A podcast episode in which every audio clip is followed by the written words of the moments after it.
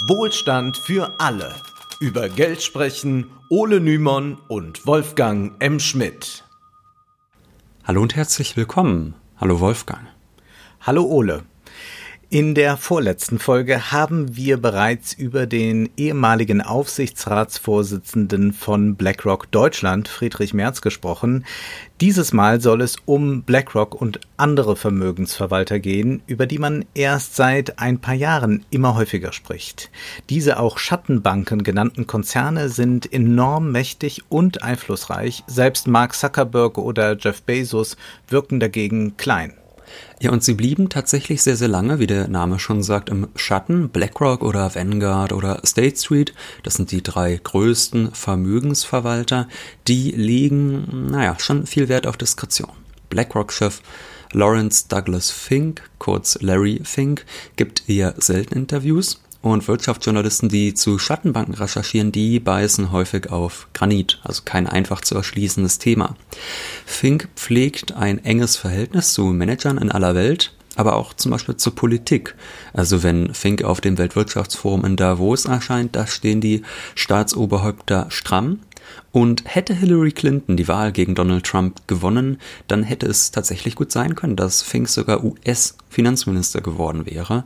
Und trotzdem wird über Schattenbanken erst seit kurzem etwas mehr gesprochen. Ohnehin lag das Licht der Aufmerksamkeit durch die Finanzkrise 2007 lange Zeit auf Pleitebanken oder Spekulanten. Oft ausgeblendet wurde dabei, dass diese Krise den Schattenbanken erst den richtigen Schub verliehen hat. Zunächst aber müssen wir klären, was mit Schattenbanken eigentlich denn so gemeint ist. Denn Schattenbank, das klingt ja erstmal ganz geheimnisvoll und worin unterscheidet sich eine solche Bank von einer gewöhnlichen Bank? Naja, bei einer, ich sag mal in Anführungsstrichen, normalen Bank, da kann man zum Beispiel ein Konto eröffnen als Bürger oder Geld auf dem Sparbuch anlegen, auch wenn das heute eigentlich keine Zinsen mehr bringt. Die Bank kann aber auch zum Beispiel Geld schöpfen und äh, hat eben auch ein Konto bei der Zentralbank. Und bei der Schattenbank ist das jedoch nicht so. Man hat bei ihr dann auch äh, kein Konto beispielsweise. Deshalb wird sie eben auch nicht wie eine Bank behandelt. Also es gibt jetzt keine Bankenaufsicht für die Schattenbanken und es gibt auch keine so strenge Regulierung, also beispielsweise Eigenkapitalregulierungen, wie es das für normale Banken gibt. Die Bundesbank definiert Schattenbanken wie folgt.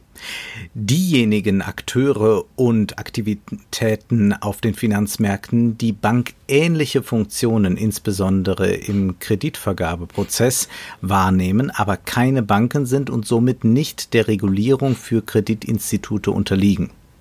Also unter dem Begriff Schattenbank werden vor allem Finanzunternehmen rubriziert, die mit Fonds, zum Beispiel Indexfonds, Rentenfonds oder auch Hedgefonds ihr Geld verdienen. Also Schattenbanken sind nicht illegal, auch wenn die Bezeichnung das ein wenig nahelegt. Wir wollen uns jetzt in dieser Folge auf BlackRock und auf ähnliche Vermögensverwalter konzentrieren, um Hedgefonds, um Private Equity Fonds, da können wir vielleicht später nochmal drauf zu sprechen kommen. Tatsächlich ist es so, dass das Geschäft der Vermögensverwalter eben nicht daran besteht, sich möglichst viele Aktienanteile zu verschaffen, um über die Strategie eines Unternehmens mitzuentscheiden. Also deshalb kauft BlackRock nicht unbedingt Aktien, klar. Man übt Einfluss aus, aber auf Aktionärsversammlungen, da hält man sich häufig eher mhm. dezent im Hintergrund. Auch wenn es da, muss man sagen, Ausnahmen gibt, was zum Beispiel die Personalpolitik betrifft. Also Larry Fink ist zum Beispiel kein großer Freund von Geklüngel und äh, setzt sich deshalb auch für Übergangszeiten ein. So soll Fink verhindert haben, dass Josef Ackermann gleich nach Ende seiner Laufbahn als Chef der Deutschen Bank dort als Aufsichtsratsvorsitzender fungieren durfte.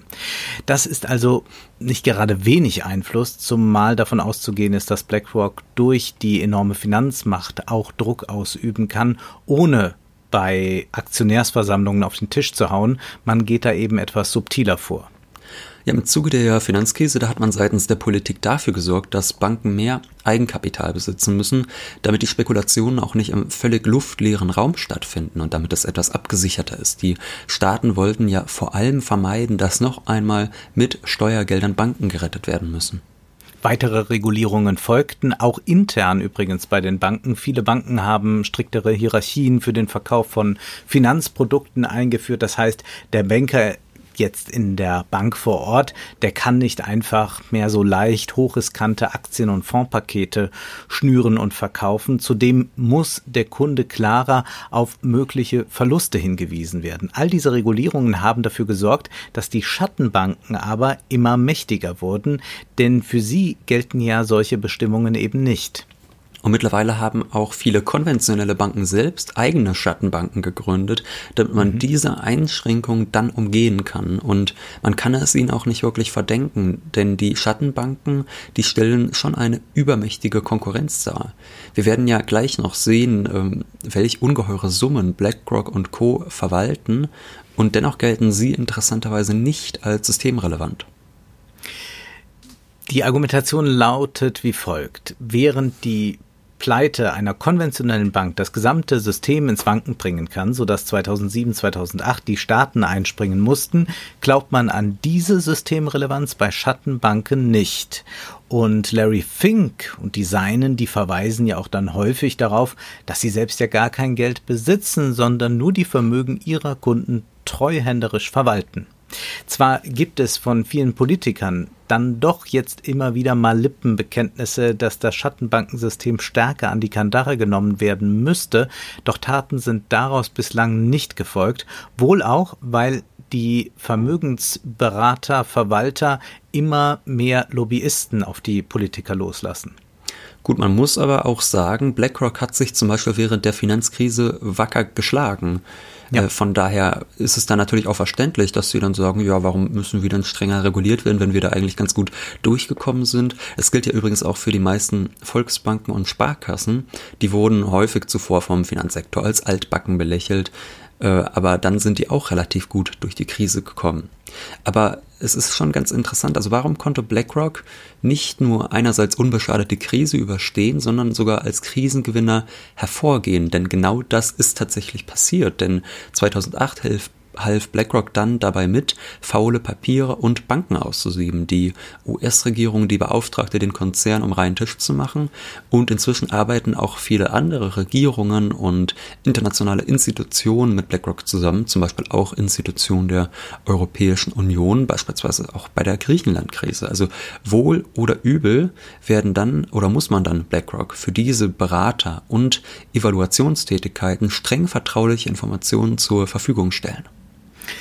Das ist ein heikles Unterfangen, denn so besitzt BlackRock Insiderwissen, das der Konzern für Spekulationen an der Börse nutzen könnte.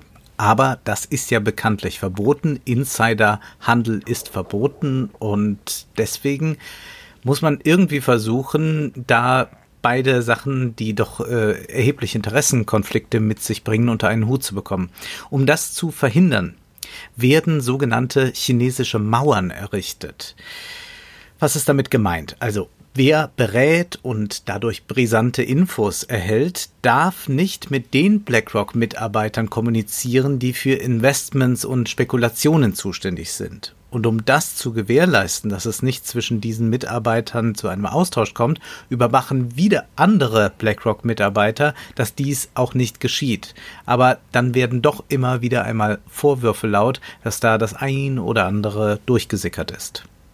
Jedenfalls auch wichtig, also zusätzlich zu diesen Aufträgen von Regierungen beispielsweise, ist für die Manifestierung der Macht von BlackRock, dass BlackRock im Jahr 2009 von der British, britischen Bank äh, Barclays, die in Schwierigkeiten geraten war, die Barclays Investment Group übernahm. Damit verdoppelte sich nicht nur das verwaltete Vermögen, sondern mit dem Geschäft hat BlackRock auch das Finanzprodukt iShares erhalten. Und das ist eben der Markenname für BlackRocks ETFs, also für dessen börsengehandelte Indexfonds. Nach der Krise waren viele Anleger unsicher und vor allem Menschen, die Fondssparen betrieben hatten, die waren enttäuscht ob der Verluste. Und ETFs, denen wir ja schon eine eigene Folge gewidmet haben, bieten mehr Sicherheit, weil sie sich am jeweiligen Aktienindex orientieren. In den letzten zehn Jahren boomte das Geschäft mit ETFs und BlackRocks Macht wuchs. Ein Drittel des von BlackRock verwalteten Vermögens ist in iShares angelegt. BlackRock hat 1978 aktiv gemanagte Investmentfonds und 679 Indexfonds aufgelegt. Die amerikanische Finanzaufsicht SEC listet mehr als 2000 Finanzunternehmen, die unter dem Dach von BlackRock registriert sind, schreibt der Journalist Jens Berger in seinem Buch Wer schützt die Welt vor den Konzernen. BlackRock hält Aktien von allen deutschen DAX-Unternehmen, Vonovia, Volkswagen, BMW, Lufthansa, BASF, Deutsche Post. Etwa zwischen drei und sieben Prozent meistens liegen die Anteile. Auch andere große Vermögensverwalter wie Vanguard oder Street State haben ihre Anteile an den DAX-Konzernen. Und BlackRock hat wiederum Anteile an Vanguard und State Street. Ja, und natürlich hat aber, haben diese großen Konzerne nicht nur Investitionen in DAX-Konzernen, sondern auch international ist BlackRock als Großaktionär bekannt, beispielsweise an ExxonMobil, Apple, Nestlé. Die Liste ist sehr, sehr lang. In dem lesenswerten Buch Wem gehört die Welt?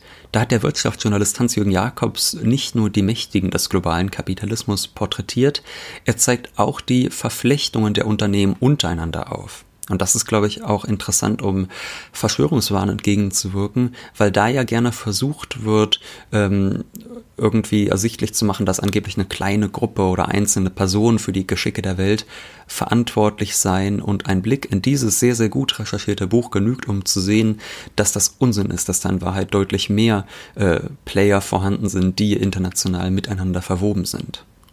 Ja, da sind große Abhängigkeitsverhältnisse, die man auch erkennen kann oder äh, zum Teil, wenn man draufblickt, scheint das widersprüchlich zu sein, da irgendwie Konkurrenzunternehmen äh, zusammengebündelt sind dann wieder. Es ist äh, hochinteressant, äh, sich da einen Einblick zu verschaffen, denn die Finanzwelt ist extrem komplex, weit verzweigt und alles ist miteinander verflochten und selbstverständlich gibt es da mächtige Akteure, wir sprechen ja gerade über solche, doch die aktuelle Ordnungsstruktur bei den Vermögensverwaltern, die erinnert eher an die Deutschland AG. Ja, Jakob schreibt in seinem Buch, Zitat, im Grunde folgt der BlackRock-Kapitalismus dem alten Muster der Deutschland AG.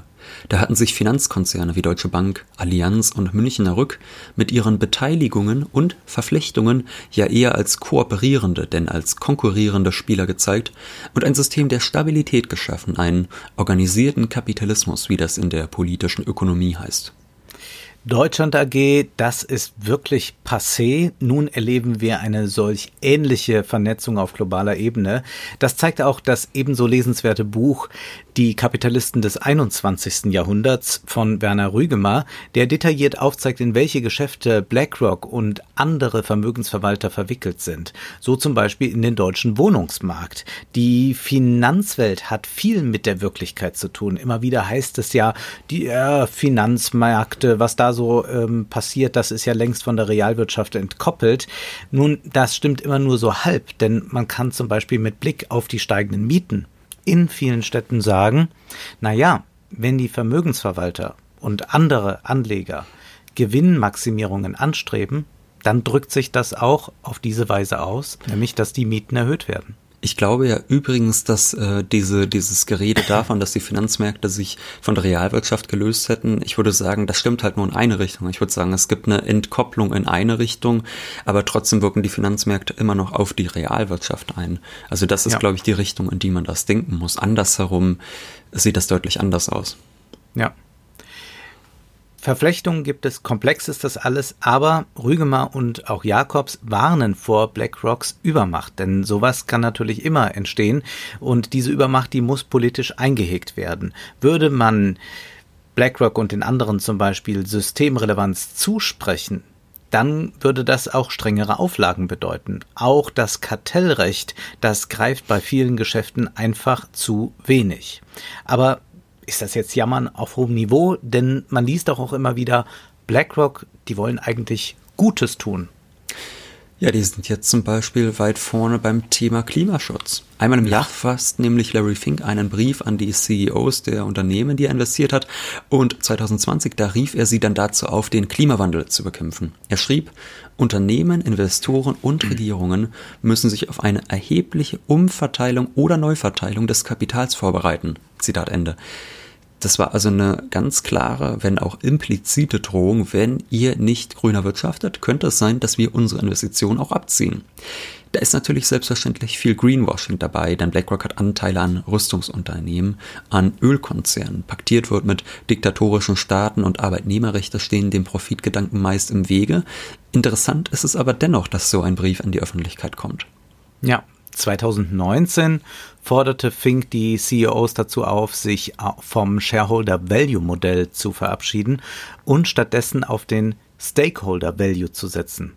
In der Tat hat das Shareholder Value Modell, bei dem Manager nur die Aktionäre mit hohen Renditen glücklich machen wollen, bei vielen Unternehmen langfristig ins Desaster geführt. Also es gibt wirtschaftswissenschaftliche Gründe gegen dieses Modell und es scheint nicht so lukrativ zu sein, wie man das einst angenommen hat und das wird wahrscheinlich auch der Hauptgrund für Fink sein, stärker auf Stakeholder Value zu setzen, denn das ist ja auch eben etwas, was man mit einem solchen Fonds oder mit den vielen Fonds verfolgt. Da geht es jetzt nicht darum, mal ganz schnell Gewinne zu machen, sich dann aus dem Geschäft wieder rauszuziehen, sondern da verfolgt man ja langfristige Strategien.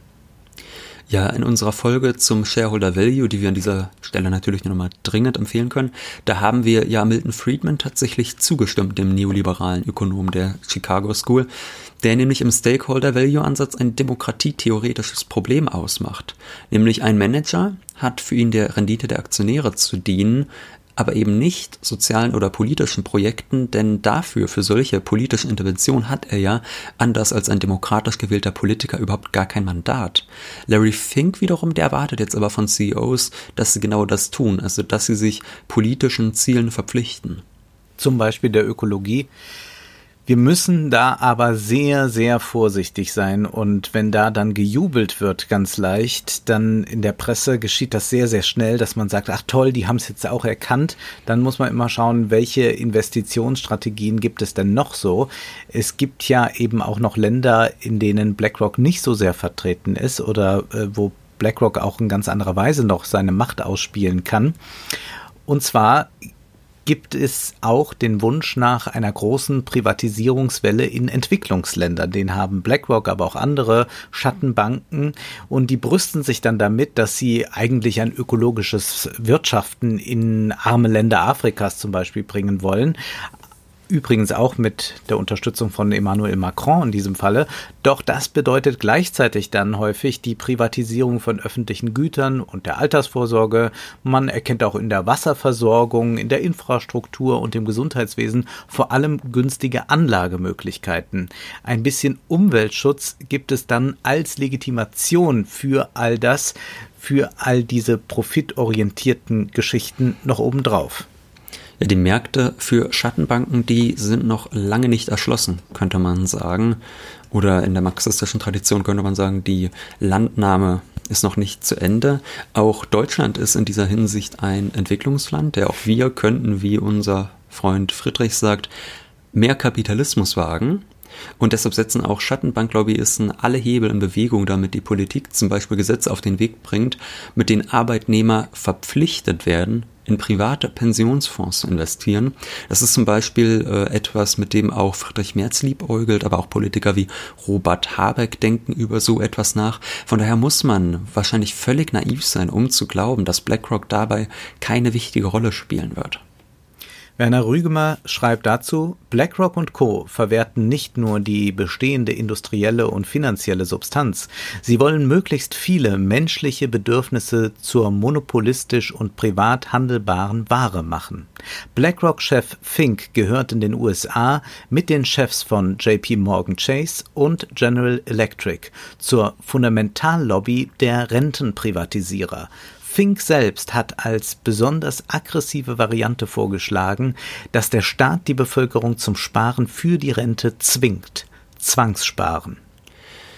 Ja, das zum Thema Freiheit und Kapitalismus, wie ja eins äh, von Milton Friedmans äh, bekanntesten Büchern heißt. Ja. Oder heißt es Kapitalismus und Freiheit? Egal. Wolfgang. Es ist doch alles dasselbe natürlich. Es ist ja sowieso dasselbe. Ja. Wolfgang, nenn uns doch vielleicht mal ein paar Zahlen, wie viel Geld diese Vermögensverwalter eigentlich verwalten, also von Superreichen, aber auch von Kleinanlegern. Wie viel ist denen denn da anvertraut, nur damit wir mal so einen Überblick haben? Überblick ist schön gesagt.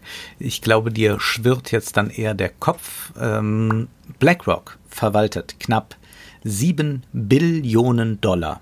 Und rechnet man noch die Summen von Vanguard und State Street dazu, ergibt das 15 Billionen Dollar, die von nur drei Finanzkonzernen verwaltet werden mal zum Vergleich. Der deutsche Bundeshaushalt liegt in diesem Jahr bei ca. 360 Milliarden. Und 15 Billionen, das ist etwa ein Sechstel des Bruttoinlandsprodukts der gesamten Welt. Und wir dürfen ja auch nicht vergessen, dass BlackRock wiederum an Vanguard und State Street beteiligt ist und auch an weiteren Schattenbanken. Interessant ist übrigens, dass die meisten der Größen, großen Vermögensverwalter zwar ihren operativen Sitz in New York oder Boston haben, aber der Steuersitz, der befindet sich dann doch eher in Steueroasen wie zum Beispiel in Delaware oder auf den Bermudas. Irgendwo muss ja gespart werden. Ja. BlackRock ist auch Nein. dort einflussreich, wo der Konzern nicht selbst investiert hat oder ähm, auch investiert hat und zusätzlich noch auf diese Weise äh, ist er dann aktiv. Nämlich BlackRock hat da so einen Supercomputer und der heißt Aladdin. Und diesen Supercomputer, den kann man buchen. Andere Schattenbanken, Staatsfonds oder Versicherungen, aber auch reguläre Banken, die tun das, denn sie wollen die Expertise dieses Computers haben. Es gibt viele Großkunden, zum Beispiel die US-Zentralbank. Aladdin steht für Asset Liability and Debt and Derivative Investment Network. Dieser Computer, oder besser gesagt das Rechenzentrum, steht im Bundesstaat Washington und erstellt täglich 1,8 Millionen Berichte über das Geschehen in der Welt und wie sich das eben auf die Märkte auswirken wird. Man könnte sagen, Aladdin ist so das Gehirn von BlackRock. Also der Computer mhm. entscheidet dann auch häufig, in welche Geschäfte investiert werden soll. Er antizipiert also Gefahren und Chancen, wodurch BlackRock einen extremen Wissensvorsprung gegenüber allen anderen Aktionären hat. Die Digitalisierung der Finanzwelt, die wäre jetzt nochmal ein eigenes Thema für sich. Aber man muss da wahrscheinlich wirklich Abschied nehmen von diesem Gedanken an so eine menschliche Souveränität. Mhm. Ob Aladdin Fehler macht, steht auf einem anderen Blatt. Wer weiß das schon so genau? Jedenfalls beschäftigen sich 2000 IT-Spezialisten mit diesem aus 5000 Großrechnern bestehenden Orakel. Schon immer waren Wissensvorsprünge an der Börse wichtig. Wenn ein Unternehmen beispielsweise bekannt gibt, das ist unser neuer CEO, dann wirkt sich das oft auf den Kurs aus, dann fallen die Aktien oder sie steigen. Also man reagiert dann darauf an den Börsen. Das heißt, Spekulanten kaufen zu oder stoßen ab und da hat man auch früher schon möglichst schnell drauf reagiert. Also ein Spekulant sagt ja nicht, ah, interessante Info, da kaufe ich, glaube ich, morgen mal Aktien, sondern dann musste das schnell gehen. Aber jetzt handelt es sich hier um Nanosekunden, zumal Aladdin über alle wichtigen Börsen, nicht nur über die Wall Street Überblick hat und da kommt es dann eben auch auf äh, Zeitverzögerungen, auf äh, Dinge an, die man sich kaum vorstellen kann, die aber entscheidend sind, um Gewinne zu machen. Diese Computerisierung sowie auch das Geschäft mit den ETFs ist folglich wenig personalintensiv. ETFs müssen ja auch nicht betreut werden. Da sitzt ja nicht ein Fondsmanager und sagt, oh, da kaufe ich mal wieder zu. Äh, der Aktienindex hat sich so und so entwickelt, sondern das geht ja automatisiert. Das bedeutet, BlackRock hat nur 16.000 Angestellte. Und wenn man jetzt sagt, na ja, immerhin, dann kann man mal sagen, na ja, die Deutsche Bank, und die ist ja wirklich klein gegenüber BlackRock, die hat 87.000 Mitarbeiter. Also knapp fünfeinhalb Mal so viele Mitarbeiter wie BlackRock. Daran sehen wir schon, BlackRock ist ein schlankes Unternehmen, was man ja sonst eher aus dem Silicon Valley kennt. Mhm. Und Vanguard zum Beispiel hat auch ähnlich viele oder eher gesagt wenige Mitarbeiter, wodurch auch die Gebühren für Anleger tendenziell eher gering sind. Also BlackRock hat den Preiskampf stark verschärft und davon profitieren natürlich kleine Anleger auch. Die Frage ist nur, profitiert jetzt die gesamte Gesellschaft wirklich von dieser Entwicklung, Wolfgang? Das ist sehr strittig, denn es gibt an BlackRock nicht nur Kritik von links, sondern auch neoliberale, ordoliberale Ökonomen, die sorgen sich. BlackRock lautet der Vorwurf, verhindere den Wettbewerb. Dem Tagesspiegel sagte der FDP-Bundestagsabgeordnete Michael Theurer, es untergräbt die Grundregeln unserer Marktwirtschaft. Aber die meisten Politiker fürchten den Einfluss des Riesen und trauen sich nicht einmal kritische Fragen zu stellen. Anti-Competitive Effects of Common Ownership lautet der Titel einer unter anderem von Martin Schmalz verfassten Studie. Und daran geht es genau darum, also was passiert, wenn meinetwegen ein Riese wie BlackRock von vielen verschiedenen Unternehmen Anteile besitzt, äh, kann es vielleicht passieren, dass dadurch auch der Wettbewerb zwischen diesen Unternehmen weniger wird. Und da sagen die Verfasser dieser Studie, ja, das kann tatsächlich passieren. Sie schreiben, Zitat, viele natürliche Konkurrenten werden gemeinsam von einer kleinen Gruppe großer institutioneller Anleger gehalten. In der US-Luftfahrtindustrie bedeutet die Berücksichtigung der gemeinsamen Eigentümerschaft eine Zunahme der Marktkonzentration, die zehnmal größer ist als das, was von den Kartellbehörden als wahrscheinlich zur Stärkung der Marktmacht angenommen wird. Änderungen der gemeinsamen Eigentumsverhältnisse innerhalb der Flugstrecke korrelieren stark mit Änderungen der Ticketpreise auf der Ebene der Flugstrecke, selbst wenn wir nur Änderungen der Eigentumsverhältnisse aufgrund der Kombination von zwei großen Vermögensverwaltern berücksichtigen. Wir kommen zu dem Schluss, dass mit den privaten Vorteilen der Diversifizierung auch versteckte soziale Kosten einhergehen, ein geringerer Wettbewerb auf den Produktmärkten.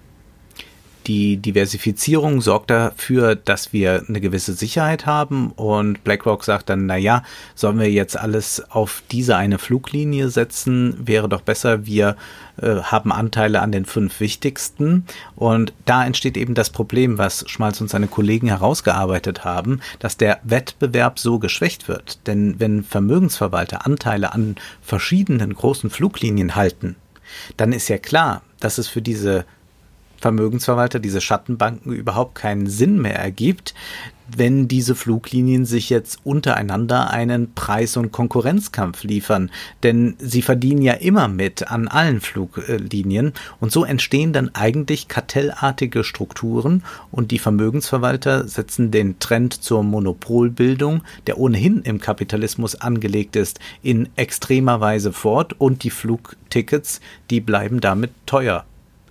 Also jetzt rein marktwirtschaftlich argumentiert, sind Schattenbanken ungut, also aus einer prokapitalistischen Sicht, zumindest in diesem bestimmten Punkt.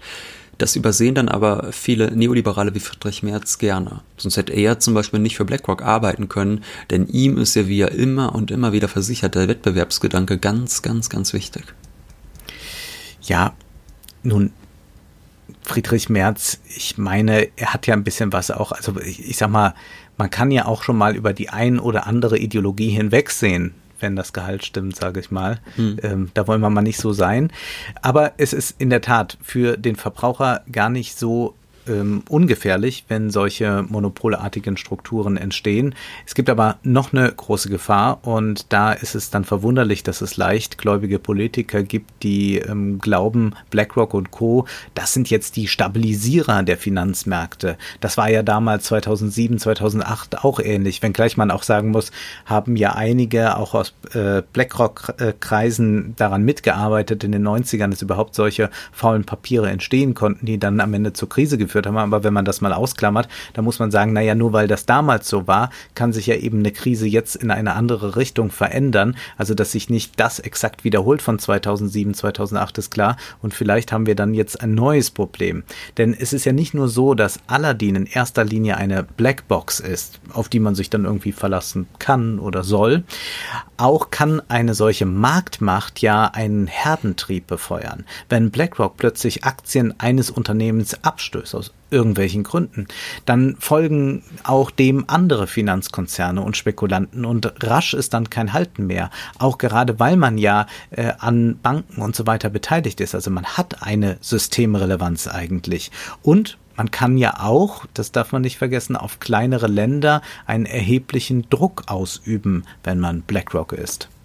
Ja, missliebige, also in der Regel linke politische Kandidaten, die könnten damit auch zurück auf die neoliberale Spur gebracht werden, wenn sie versuchen, äh, vielleicht systematisch etwas zu verbessern, weil BlackRock zum Beispiel drohen könnte, Investitionen abzuziehen. Und wenn man bedenkt, dass die an den größten deutschen Unternehmen dann, sage ich mal, bis zu sieben Prozent der Aktienanteile besitzen, wenn die, sage ich mal, auf einmal abgestoßen werden, da kann man sich auch gut vorstellen, was das dann vielleicht für äh, Herdeneffekte hat, die so eine Volkswirtschaft dann auch schwächen oder den, den Wert der Unternehmen so eine Volkswirtschaft stark schwächen kann.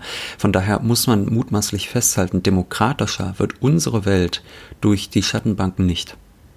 Und es ist keine gewagte Prognose zu sagen, durch Vanguard, State Street, BlackRock wird unsere Welt wahrscheinlich immer mehr sich in äh, ja gewisse äh, Monopolstrukturen äh, festigen und es wird sich zeigen, welcher Politiker auch bereit ist, sich damit anzulegen und versucht, diese Finanzmärkte umzukrempeln. Ich würde aber eher mal davon ausgehen, dass sich jetzt die Macht von BlackRock und Co. eher noch verfestigen wird, dass sie diese Macht eher noch ausbauen können.